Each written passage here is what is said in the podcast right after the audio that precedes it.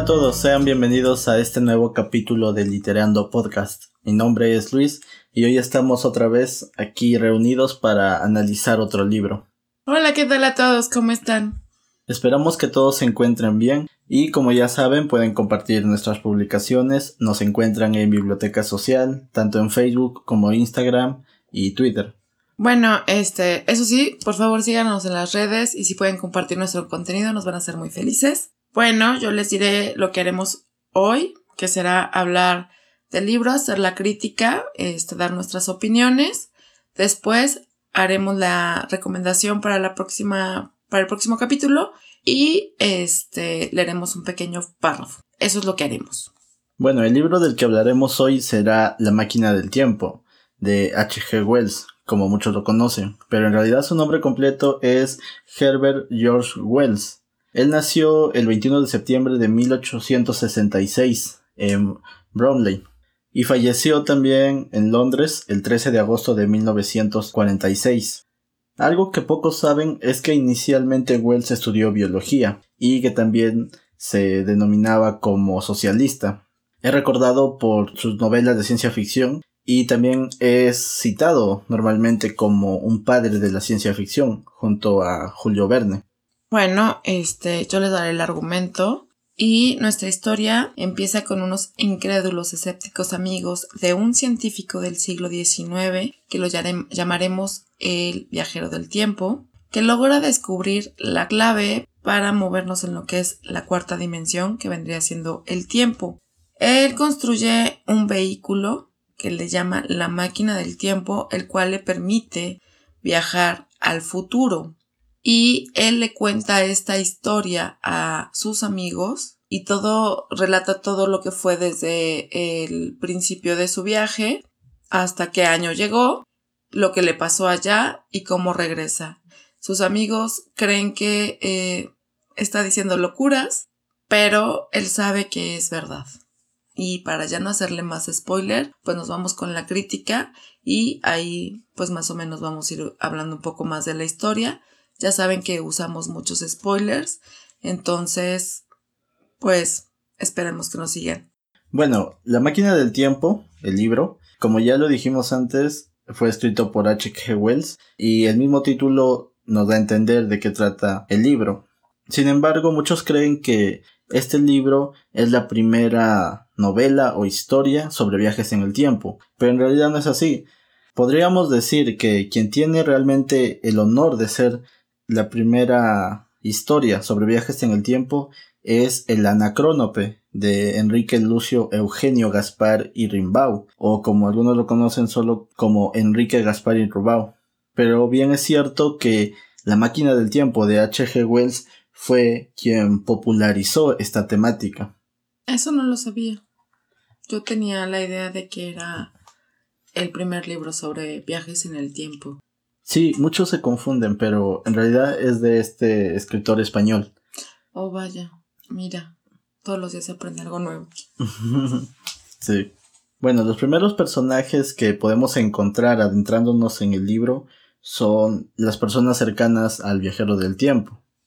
Sus amigos también su ama de llaves. Su ama de llaves, y pues también hay un filósofo, un, doctor. Bueno, no, editor. Periodista, editor, psicólogo, quien narra la historia. Todos esos son personajes secundarios, los cuales son mínimamente vistos en el libro. Casi por decir, crear solamente un complemento de la duda de la historia del, del viajero.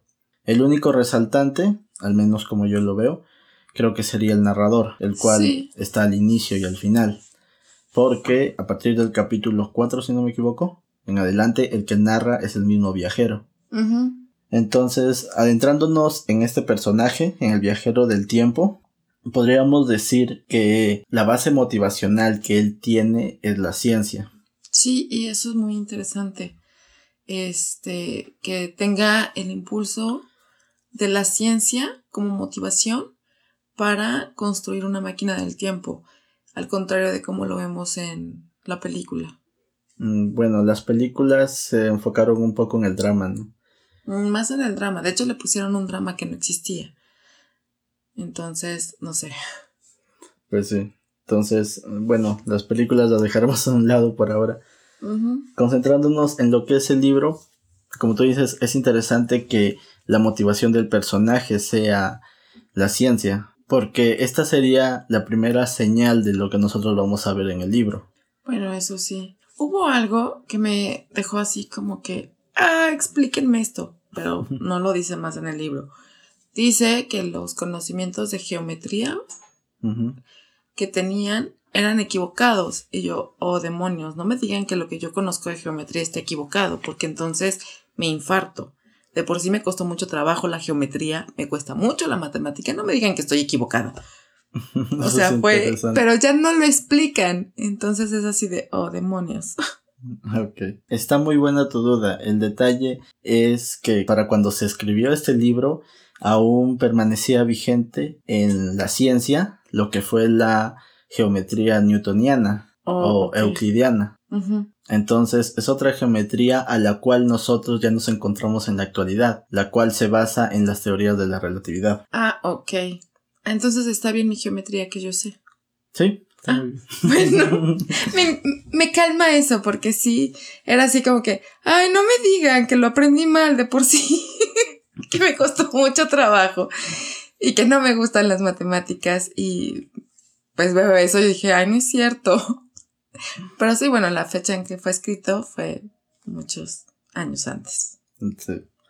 Bueno, después de que el viajero del tiempo logra hacer funcionar su máquina, llega a un futuro muy distante, miles de años de donde se encontraba. Es aquí cuando se encuentra a una especie de humanos o seres que habitaban la Tierra en ese tiempo, los cuales denominó los Eloi. Sí, eran unas criaturas muy interesantes. A mí me pareció curioso. Por un momento yo pensé que serían como droides. ¿Androides? Sí, androides, por cómo los describe tan bellamente, ¿no? Y tan perfectos. Entonces dije, ah, pues a lo mejor son droides, pero no, resulta que sí son como que de carne y hueso y sí están vivos, ¿no? Sí, de hecho por la misma descripción yo también creí que eran no androides ni nada relacionado a tecnología, sino algo relacionado a espiritualidad. Tal vez, no sé, seres de luz o algo así, que vivían en, la, en ese tiempo. Bueno, pero los seres de luz no se verían tan... ¿Físicamente? Sí, eh, etéreos, no. Más bien se verían más etéreos y no tan corpóreos. Mm, ok, pero como te digo, yo cuando leí este libro tenía, ¿qué? 11 años creo, 12 años. Ah, ok, yo lo Pero entonces yo creía que era como más seres, no sé, seres que han desarrollado más allá de lo que nosotros somos ahora. Entonces, sin la necesidad de llevar guerras y todo eso, sino seres espirituales en un cuerpo material. Ah, ok. No sé si me estoy explicando bien, pero algo así era mi idea. Sí, más o menos. La primera vez que yo leí el libro. Dentro de los Eloy destacamos a un personaje, el cual es Wina. Ah, sí, Wina, toda tiernita. Sí. Chistosita. Sí, también. De hecho, con el viajero del tiempo hacen una especie de relación. Sí. No necesariamente una relación, ¿cómo decirlo? De pareja, tal vez. una relación amorosa. No, o marital. No, es una relación como de compañía. De compañía, ajá. De de lealtad, de, no sé, de esos amigos que tienes que puedes hacer mil cosas con ellos y vas para todos lados, pero jamás hay un sentimiento mm, más allá de la amistad. Sí, y eso es algo muy bonito dentro del libro. Sí, me gusta. A mí también me gusta esa parte. Y aparte de que ella es como muy aprensiva en ciertas cosas y otras tantas es como que, ah, yo me voy a bailar y me voy a jugar y voy por flores. Es como muy interesante ese personaje, me gusta también. Sí, y lo que tú dices es interesante porque nos describe así a estos seres, tanto hedonistas que se, se dedican más a la convivencia, a la fraternidad, al grupo, y no son este bélicos sino solamente hacen sus fiestas, se bañan en los ríos. Pues sí, todo el día están de fiesta. De hecho, dice que si no estaban cantando, estaban bañándose en el río, estaban haciendo el amor y dormían todos juntos, este, o sea, hacían todo como junto sin, sin esa malicia que todavía nosotros tenemos, ¿no? Sí. Sin morbo, sin, o sea, no, no, no, sino algo como mucho más allá, una comunidad más conjunta en, hacer fe- en hacerse felices los unos a los otros. Claro, una satisfacción grupal, Ajá, pero sin llegar a lo burdo, no, o al menos como nosotros lo vemos, ¿no? o como él lo describe, no llega jamás a lo burdo. Claro, o sea, entonces, por eso yo tenía ese concepto de que eran más como seres espirituales en cuerpos materiales, porque estaban muy desprendidos de lo que somos ahora. Bueno, sí, en eso tienes toda la razón. De hecho, mi primera impresión fue esa, droides, bueno, sí, droides, robots. Pero ya después conforme los va describiendo, bueno, me doy cuenta que no, no son droides. Claro. Pero no me pasó la cabeza como seres más civilizados de- en espiritualidad, por así decirlo. Entonces, muy buena percepción la tuya, es demasiado interesante. Sí, bueno, es lo que es lo primero que pensé cuando lo leí. Pero además de los Elois también encontramos a otra raza, los Morlocks. Sí. Esa descripción fue un poco extraña porque los describe como arañas, como monos, como es una descripción un poco rara, pero sí eh, dice o tienen rasgos como más humanoides, más de nosotros. Claro, Entonces, él cree que evolucionamos en ese tipo de raza. De hecho, sus descripciones, la verdad, al menos en mi opinión, son un poco aterradoras y raras. Sí, No llega a ser una descripción como Lovecraft, terrorífica. pero en cierta forma sí me da cierta repulsión esa descripción que da. Sí, es que sí está como que. Ah. Y luego, como dice que son como arañas, yo así de. ¡Ay, no! ¡Arañas no! Por favor. Sí. Y sí es como un poco. Ay, raro, eh, extraño y feito. Sí. Pero creo que también influye que describe a estos seres a través de la oscuridad. O sea, el viajero del tiempo no los puede identificar bien. Bueno, sí, es que ellos están como debajo de la tierra en el subsuelo. Viven en el subsuelo. Y este. Al parecer la luz les daña los ojos, los ciega. Entonces, este, pues verlos en las penumbras, pues sí, pues ver cosas que no son. De hecho, en una ocasión me pasó que yo veía un animal medio extraño y resultó que era una rama, ¿no? Si en la oscuridad podemos ver cosas que no son y nuestra Exacto. imaginación no ayuda. Exacto. A todos nos pasa, creo yo. Bueno, estamos seguros que nuestros oyentes también habrán pasado por situaciones así. Sí, yo creo que sí, es que pues nunca te esperas ciertas cosas o, o encontrarte con, con la oscuridad y ciertas figuras, ¿no? Entonces tu imaginación puede ayudarte a que veas algo muy diferente de lo que es. Yo creo que esto le pasó al viajero. Veía un poco extrañas a estas criaturas como arañas y simios. Es interesante esa combi- combinación, ¿no? Mm, Es un poco raro. Demasiado. Bueno, además de estas dos especies, cuando se adelanta en el tiempo, también se encuentra con unos cangrejos gigantes. Sí, eso es así como que cangrejos gigantes en la torre. Bueno, debemos de tomar en cuenta que antes de que evolucionara todo, todo, todo, era agua. Sí, Y pues la mayoría de los seres eran acuáticos. De hecho, todos los seres eran acuáticos. Conforme empezó a haber tierra, pues empezaron a evolucionar y cambiar sus formas otros tantos se, extin- se extinguieron y pues han ido evolucionando y vamos a ir avanzando. Por lo que da a entender es que hay una destrucción de la Tierra. Entonces, pues es un nuevo comenzar y tal vez en el nuevo comenzar pues hay otro tipo de criaturas, tal vez no las mismas que hubo en, en épocas pasadas, pero sí otras parecidas a lo que hay ahora, pero diferentes, ¿no? Sí, es interesante lo que dices porque me viene a la mente que este mundo se ha hecho a base de creación y destrucción. Sí, Desde que el cúmulo nebuloso que estaba en esta zona donde se encuentra nuestro planeta se formó, ha sido bombardeado con asteroides, meteoritos y ha sufrido destrucciones muy graves. Sí, de hecho la de los dinosaurios es un meteorito. sí, y no solamente a causa del meteorito, también tenemos por ejemplo las edades glaciales. Sí, también. Y la edad en la que estamos entrando. Sí. en la cual, como yo lo veo, estamos provocando nuestra propia destrucción. Sí, bueno, el calentamiento global es culpa de todos, porque lo es. Y hay demasiado gas metano en el aire y dióxido de carbono, entonces eso sí nos está llevando a acelerar más el proceso.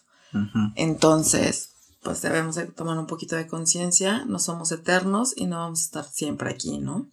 Sí. Entonces, pero una de las cosas que dices conforme a esto, lo que dicen este, de la materia.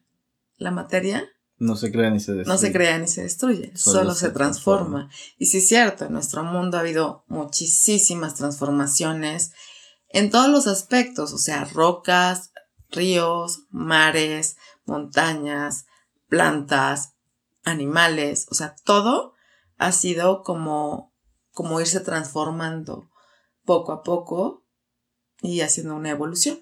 Entonces, pues sí es como que volver a empezar. nos narra con esa descripción un nuevo inicio de una nueva era. Y creo que nos está dando una pista al decir que se encontró con los cangrejos gigantes, nos puede estar dando una pista desde la visión de H.G. Wells que al destruirse el mundo en el que vivían los Elois y los Murlocs, probablemente la vida predominante iba a ser otra vez acuática. Sí, iba a volver a ver pura agua. Sería interesante. Es curioso y no sé si te, pase, pero sabemos que los primeros seres fueron acuáticos y que podríamos decirse que venimos del agua. Sí. Pero no podemos respirar bajo el agua. Entonces es como un dato muy, muy curioso. Claro, es una contradicción, ¿no?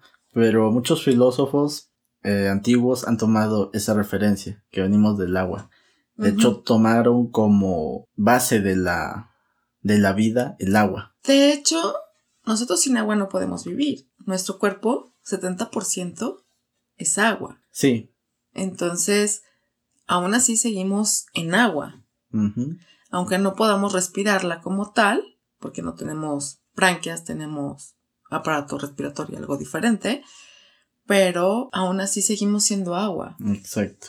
Pero bueno, dejamos a un lado el lado, la filosofía. Tal vez sea tema para otra, otro audio.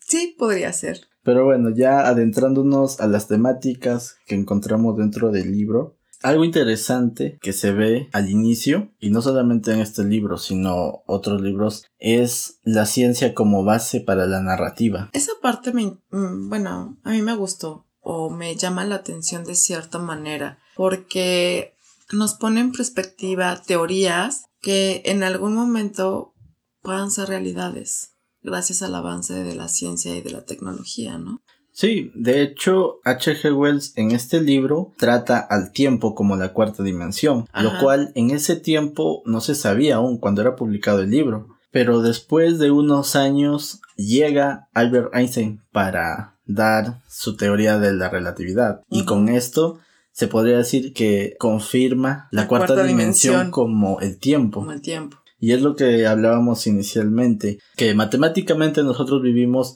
en un mundo de tres dimensiones.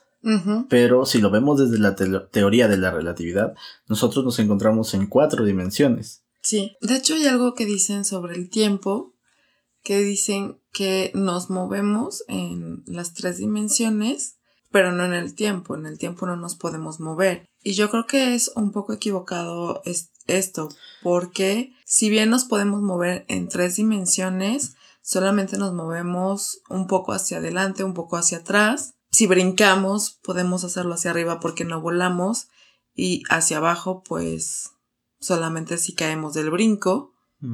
Y en el tiempo, el tiempo siempre está en movimiento y nosotros nos movemos con él.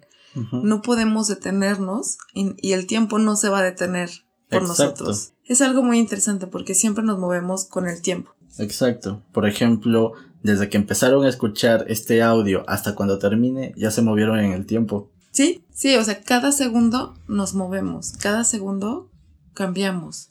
Es como algo muy, muy interesante. Claro, y al, haber descubierto esto de la cuarta dimensión, bueno, no tanto haberlo descubierto, sino haberlo establecido, ¿no? Como tal, se abrieron nuevas teorías e incluso se dice, ya entrando a lo que es un poco la teoría de cuerdas, que podríamos vivir en un universo de múltiples dimensiones, de 8 dimensiones, de 11 dimensiones, incluso si no me equivoco hay teorías de hasta 26 dimensiones. Yo sé hasta 13. Ya más, ya no sé. Pero es un poco complicado explicarlas y no las vamos a explicar ahora. Simplemente creo que entendemos que la base de la narrativa en este libro es la ciencia. Sí. El objetivo de buscar la explicación científica a algo. Sí, eso es algo interesante y por lo menos de cierta manera no te quedan, te queda como un panorama abierto para muchas posibilidades más. Y es como te lo digo, llegan las teorías de ciertas cosas y conforme va pasando el tiempo pueden conjeturarse, ¿no? O también eh, desecharse. Exacto. Entonces, no solamente tenemos a H.G. Wells, también tenemos, por ejemplo, el caso de Julio Verne. Bueno, sí es. Un escritor muy bueno y además también contribuye a la ciencia ficción. Por ejemplo, en su libro El viaje de la Tierra a la Luna. Sí. Entonces, sí, hay, varios escritores que usan este método, ¿no? Yo digo que Julio Verne veía el futuro. Es probable. no sé, tengo esa sensación. O su cabeza no era de ese tiempo, era de otro tiempo, ¿no? No sé. Es muy probable. Algo así, pero era fascinante leer a Julio Verne. Y sin embargo, a pesar de que estos escritores tienen la ciencia como la base de la narrativa, muchos los critican porque dicen que su ciencia no es exacta. Es que la ciencia como tal no toda es exacta. Exacto. Pero vayamos primero al caso de la época en la que escribieron. No había una electrónica desarrollada, la electricidad estaba apenas empezando, entonces no se tenían instrumentos de medición, de cálculo como ya los tenemos ahora. Sí, eso es lo que siempre les decimos. Transpórtense a la época para poder entender. Porque muchas veces criticamos algo, pero pues veamos el tiempo que ha pasado. Exacto. Entonces siempre se los voy a seguir repitiendo. Historia, mis niños, historia. Pero el solo hecho ya de que usen la ciencia como una base y ellos hagan sus propias teorías, nos abre la mente. Sí. Mm, la verdad es que te motiva a seguir leyendo. Sí, de hecho sí te motiva y también te pone como muchas incógnitas. También. Y es como, ah, de hecho yo tengo todavía una revolución en mi cabeza. Yo no había leído La máquina del tiempo. La acabo de leer para poder hacer el audio y traigo muchas ideas muy fresquitas y como muchas incógnitas en mi cabecita.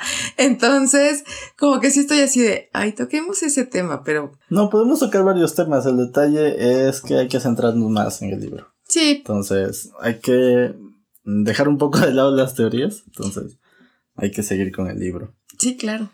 Entonces, siendo sinceros, creo que la máquina del tiempo, la narrativa, sí tiene algunos fallos sobre todo en la ciencia de que hay detrás de los viajes en el tiempo y todo eso. Pero hay que verlo desde la perspectiva y el año en el que se encontraba H.G. Wells, ¿no? Es de la visión del escritor también.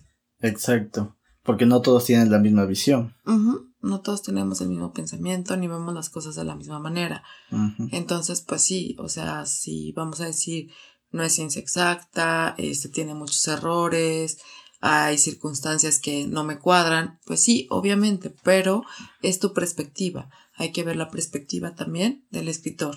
Entonces, usar como base la ciencia en este tipo de narrativa nos da el género de la ciencia ficción, o subgénero, perdón, el cual nos permite formular, como tú dices, diferentes teorías, y cualquiera puede hacerlo. Y como ya dijimos, la ciencia ficción no solamente ha inspirado a estos escritores, sino también a otros. Pero algo importante que quiero destacar en el libro es que la ciencia ficción se usa para poder proyectar la idea que tenía H.G. Wells de nuestro futuro, como seres humanos, como sociedad. Sí. Sí, este, lo que hace H.G. Wells con, con esa proyección a futuro de lo que podría ser y cómo lo va marcando es muy interesante, la verdad es que esa parte pudo encantarme y al mismo tiempo me daba un poco de miedo porque imagínate, no sé, quieres ir a, al futuro y, y ver los avances que tiene la ciencia, la tecnología en el futuro y te encuentras con que ya no hay esos avances, ya no hay tecnología, ya no hay,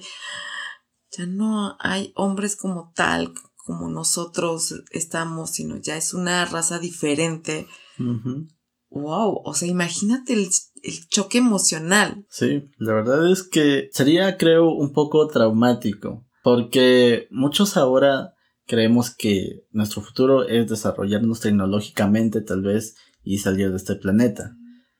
Y colonizar otros planetas, tal vez. Pero imagínate que realmente puedes hacer un viaje en el tiempo y descubrir que la humanidad como tal se extinguió entonces, creo que sí, es un poco este, no sé cómo decirlo, tal vez aterrador. Sí, o sea, tenemos esa idea de que en algún momento, así como los dinosaurios se extinguieron, nosotros nos extinguiremos.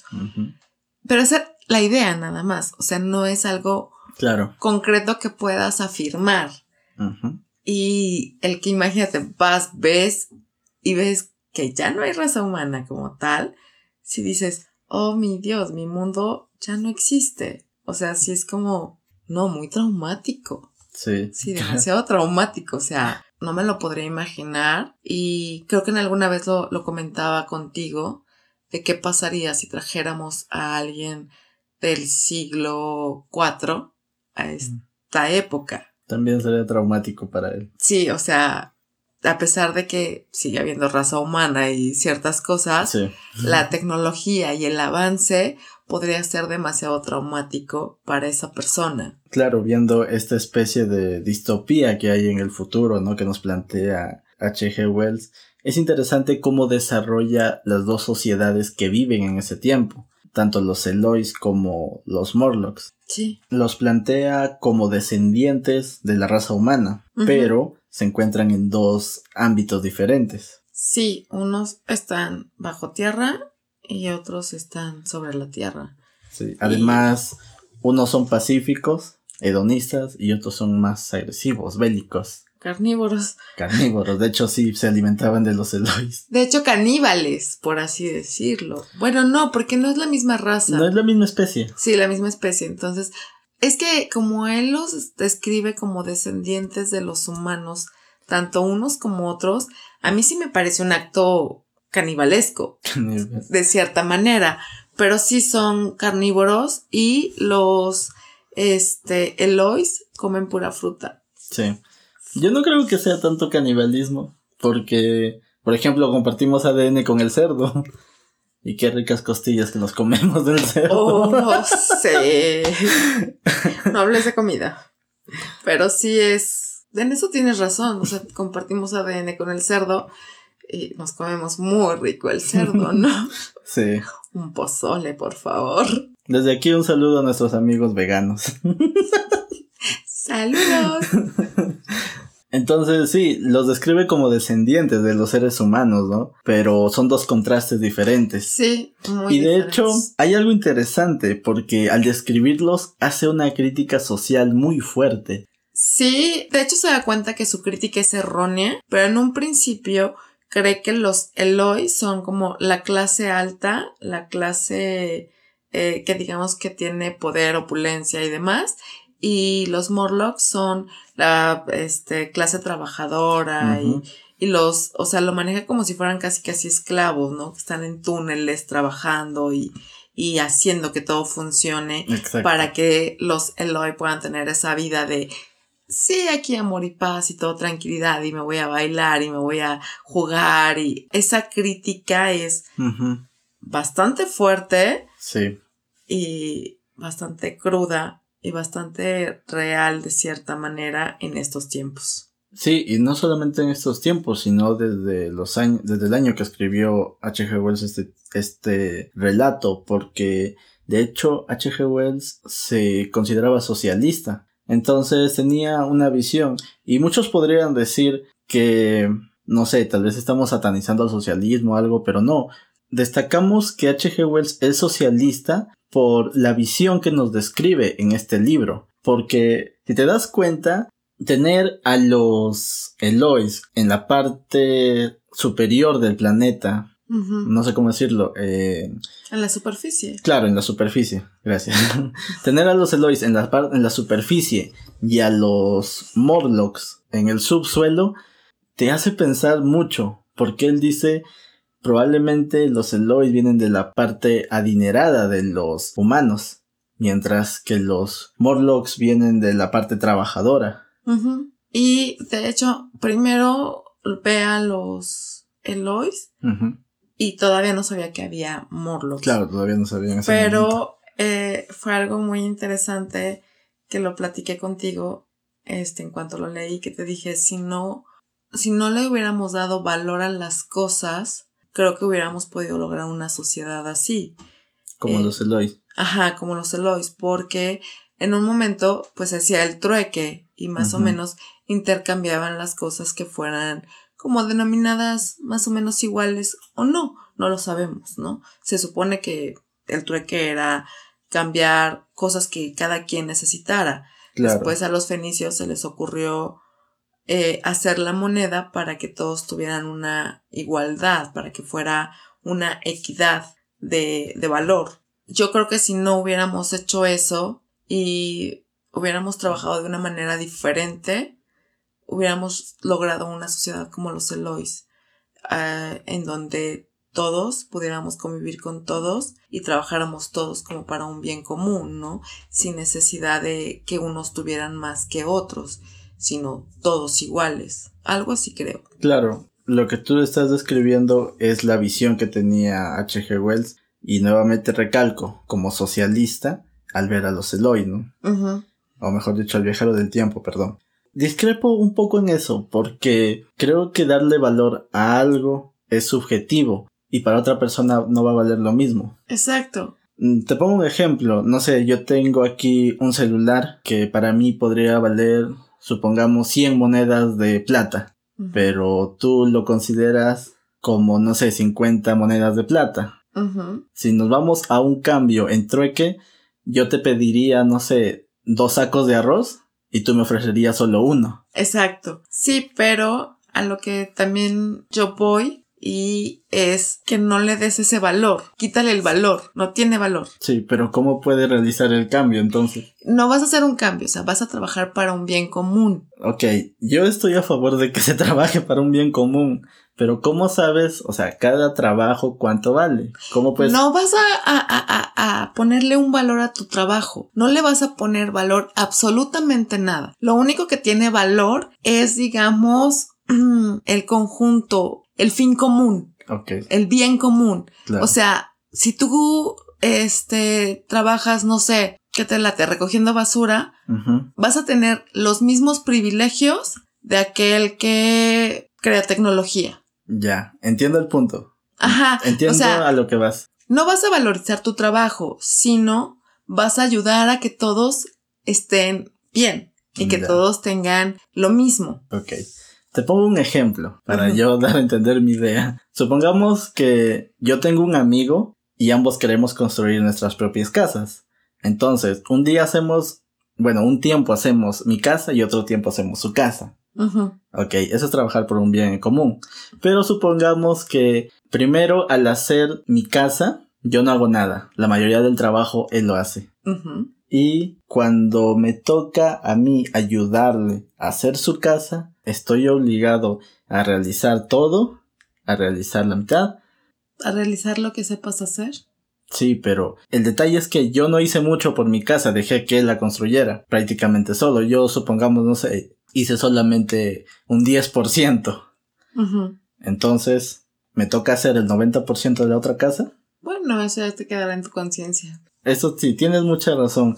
Pero lamentablemente, pues, no vivimos en un mundo con conciencia. No. No, somos unos inconscientes y sí tienes razón en eso también. Entonces, como te digo, yo sí estoy a favor del trabajo colectivo. La verdad es que me gustan muchas ideas así, pero también hay que ver que este mundo es imperfecto. Todos somos imperfectos. Y estamos llenos de errores. Entonces, yo creo que en cierta forma sí es válido darle valor a las cosas. Sí, de hecho, ¿cuántos años lleva el hombre en la Tierra?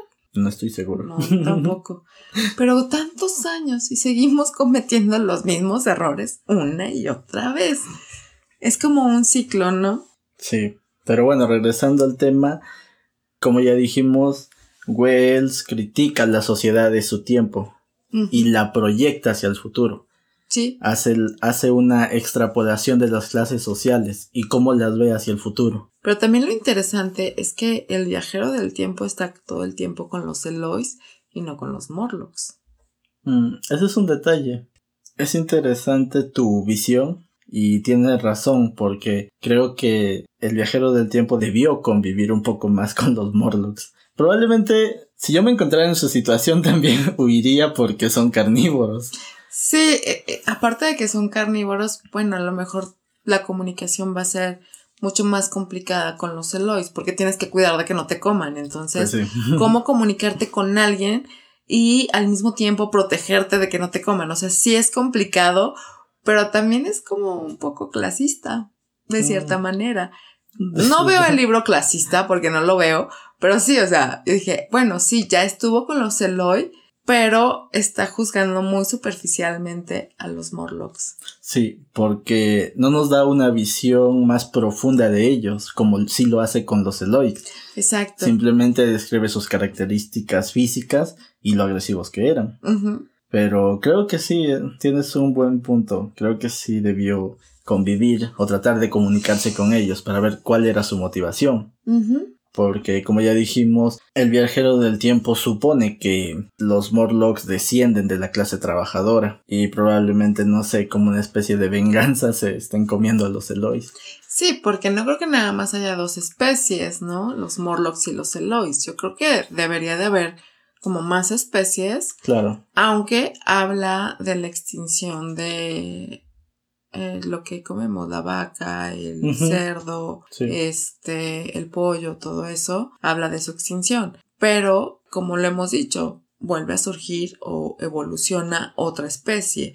Entonces, ¿cuántas especies hay en este planeta? Y nada más hay dos. Como que sí es ilógico. Entonces, yo creo que sí es un poquito de quiero tener lo que tú tienes, así es que te como. No sé, Mm. algo así. Sí, puede ser. Yo supongo que no describió más especies, pero creo que sí debió hacerlo. Pero supongo que no lo hizo por el espacio en el que se encontraba, sobre todo la máquina del tiempo, ya que todo el tiempo quiere regresar hacia ella, quiere recuperarla para poder regresar a su tiempo. Sí, Entonces, en el espacio en el que se encuentran, supongo yo, que solamente viven los Elois y los Morlocks. sí. De hecho, bueno, realmente marca un camino como de 20 millas nada más. Algo así. Algo así.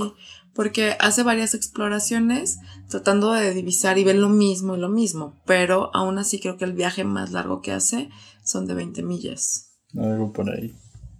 Ahora, también podemos ver la evolución biológica de estas especies que aparentemente descienden del hombre, como por ejemplo los Morlocks que al estar debajo de la tierra tienen un pelaje blanco, el cual se da por la falta de pigmentación. Y también cómo describe a los Elois, que eran una raza baja de estatura y que no tenían musculatura desarrollada. No. Entonces regresamos nuevamente a esta referencia, cómo la hace de que probablemente estos seres, los Elois, tengan esas características porque no realizaban trabajos físicos. Aparte de que vez es- realizaban trabajos físicos, eh, su alimentación. La Mm, alimentación también cuenta. sí. Eh, comer pura fruta, pues no te hace músculos grandes y fuertes, a menos que comas espinacas, pero y ni así. O sea, creo que también es base también su alimentación, que son tan pequeños. Bueno, y al final de la historia nos muestra un final abierto. ¿Te gustan los finales abiertos? Algunos, no todos.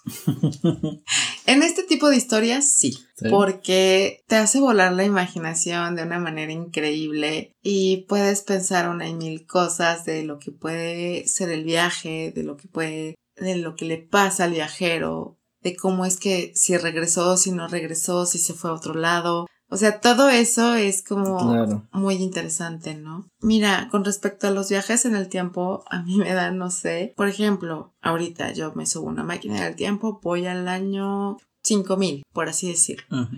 y me quedo allá como 5 o 6 meses, regreso. Y cuando regreso, ¿cómo es, sería mi aspecto? ¿Qué, qué tanto envejecería? Esa es una duda muy interesante. Pero creo que envejecerías normal los meses que te quedaste en el futuro. Pero el tiempo que transcurre en llegar a ese tiempo, ¿cómo es para la persona que está viajando? Mm, bueno, se supone que la, la idea es que el viajero no se ve afectado por el tiempo, Ah, ok. porque eh, su mismo nombre lo dice, viaje. Supongamos, no sé, tú tomas un taxi de una ciudad a otra, es conservación de energía, porque no gastas la energía en caminar. Entonces, yo asumo que pasa lo mismo con el viajero del tiempo, no le afecta la pérdida del tiempo, o el avance del tiempo, mejor dicho. Sí, algo así me imaginé, pero... Porque ponte tú, si, si vas de aquí, no sé, algo más cercano, mil años, ya serías huesos y creo que ni eso, No, polvo. polvo. Sería polvo. Entonces, pues no le, no le vería tan- tanto sentido que le afecte al viajero el tiempo. Era algo que traía porque era así como que, bueno, está pasando cierto tiempo y el tiempo que transcurre mientras está en la máquina, ¿no? Entonces. ¿cómo es posible que pueda llegar hasta allá completo y no siendo polvo? O también, si vas hacia el pasado, pues no puedes ir al pasado porque todavía no, es, no existías. Tengo esas ideas un poco extrañas y raras, no sé. No, pero son válidas las dudas. Está muy bien. Ahora, yo aún tengo dudas sobre lo que le pasó al viajero del tiempo. Y a pesar de que es un final abierto, no sé, me gustaría darle un final bonito. Sí, yo también le quiero dar un fin- final bonito y no sé, mi final bonito eh, fue que este rescata a Gwina y se queda con ella. Ese es mi final bonito, o sea que, que regresa para rescatar a Gwina y quedarse con ella. No sé, esa es mi idea. Y Sí. ese es mi final bonito. Yo también pienso algo, algo parecido, porque, mira, te soy sincero, si yo viera un mundo así, creo que sí me quedaría. Yo creo que cualquiera se quedaría, ¿no? Sí, evitar, ¿cómo decir? Evitar sería un escape para lo que actualmente vivimos. Sí, de hecho, sí, imagínate no enojarte, no estresarte, no preocuparte. Y vivir en un lugar, en un ambiente sano, respirable, Sí, o sea que todo no el estar contaminado. Sí, también. Porque bueno, aquí sales tantito y la contaminación es muy fuerte. Ahora, dándole un final un poco contrario al feliz, un poco más, no sé, tal vez un aterrador, pero otro escenario que podríamos plantear es que cuando el viajero regresa a su tiempo y recuerdas que Wina queda a, este, a merced de los, de los Morlocks, yo creo que probablemente se la comieron. Sí, yo también creí eso cuando dije, vi que no la encontraba y que no se veía rastro de ella. Entonces dije, no, pues ya, ya fue, se la comieron. Sí, y también creo, o sea, viendo desde esta per- perspectiva pesimista, también creo que el viajero del tiempo no regresó con las fotografías que él quería tomar para demostrar que había viajado en el tiempo. No regresó porque sí, se lo habían comido o algo. O tal vez simplemente, no sé, ya le falló la máquina del tiempo. Puede ser, eh, mira, si se lo comieron, bueno, tuvo el mismo destino que Winnie y qué bueno. Si le falló la máquina del tiempo, tal vez encontrar los mismos elementos que tenía para poderla hacerla funcionar podrían ser un problema, porque ya no iba a encontrar los mismos elementos, iba a encontrar elementos diferentes. Pero no quiero pensar en cosas fatales. No me gusta pensar en cosas fatales. No, a mí tampoco, pero creo que hay que montar los dos escenarios. Pero sí, o sea, ese sería como uno. Ahora, otra de las cosas es que justo cuando está haciendo ese viaje, se oye que maldice. Entonces, algo le pasa a la máquina o algo le pasa a él. Y creo que por esa misma razón ya no regresa. Mm, probablemente. Entonces, bueno. O otra fue que Salvamina, Aguina, perdón, este, la lleva con los Eloy y se queda con ella, empieza a tomar sus fotos, pero ya no le interesa regresar. No sé, creo que eso es más bonito. bueno, nos quedamos con ese final bonito. Por favor, porque eso de que se lo coman. ¡Ah! No. Pero bueno, como es un final abierto, ya cualquiera puede hacer su teoría. Puede darle el final que quiera. Sí, exacto. Le pueden dar cualquier final, sea bueno, triste, bonito, raro, loco. bueno, nos quedamos con ese final bonito. Entonces, esta ha sido nuestra opinión sobre la máquina del tiempo de H.G. Wells. De aquí nosotros regresamos con la lectura de la próxima semana.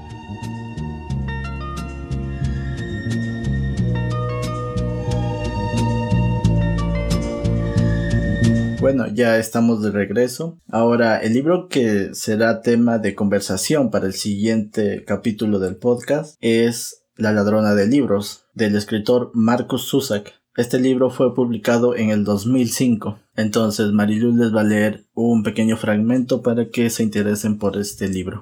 La última ocasión en que la vi, todo era rojo. El cielo parecía un caldo hirviendo. En plena agitación, un poco requemado. Algunos tropezones negros y salpicaduras de pimienta flotaban sobre el rojo. Un poco antes, unas niñas habían estado jugando allí a la rayuela, en esa calle que parecía una página con manchas de aceite. Cuando llegué, todavía se oía el eco de sus voces, los pies repicando contra la calzada, las carcajadas infantiles y las sonrisas de sal, aunque se desvanecían a gran velocidad. Luego, las bombas. Esta vez todo llegó tarde. Las sirenas, los gritos alborotados de la radio, todo demasiado tarde. En cuestión de pocos minutos, había montañas de cemento y tierra por todas partes. Las calles se abrieron como venas reventadas. La sangre corrió hasta que se secó en el suelo, donde quedaron pegados los cuerpos inmóviles, como los escombros tras una inundación, pegados al suelo hasta el último de ellos. Un mar de almas. Bueno, es una parte muy interesante. Y debo confesar a todos los que nos están escuchando que yo no he leído este libro, pero obviamente lo voy a tener que hacer para hacer el análisis. He de decir que este libro me gustó y lo que más me gusta es la visión de esta parte de, de los alemanes de la Segunda Guerra Mundial, porque una cosa son los alemanes nazis y otra los alemanes que estaban en contra de los nazis. Entonces creo que esa parte me gusta y me encantaría que leyeran el libro para que pues nos siguieran con la crítica la próxima semana. Sí, respecto a eso, históricamente se ha dado que no necesariamente toda la población colabora con una causa de, no sé, de quien está en el gobierno o algo así. Entonces, es una perspectiva muy interesante la que me estás diciendo. Y no puedo adelantar si me va a gustar o no este libro. He visto reseñas, tanto de amigos como de terceros, pero nunca me ha llamado la atención tanto leerlo, pero ahora sí me comprometo a hacerlo. Y como ya dije, no puedo prometer que me va a gustar o no, pero sí les puedo prometer que mi opinión para el próximo capítulo va a ser totalmente sincera y cualquier cosa que yo encuentre mal la diré, cualquier cosa que encuentre bien la diré. Entonces, bueno, los esperamos en el próximo capítulo del podcast y gracias por escucharnos nuevamente. Ya saben que pueden seguirnos en las diferentes redes de Biblioteca Social, tanto en Twitter como en Facebook y en Instagram y también tenemos un grupo en Facebook en el cual hacemos publicaciones constantes y hay otros miembros activos. Entonces puede ser un lugar de escape entretenido para todos los que disfrutan al igual que nosotros de leer libros. Gracias por su tiempo, nos vemos en una semana. Adiós.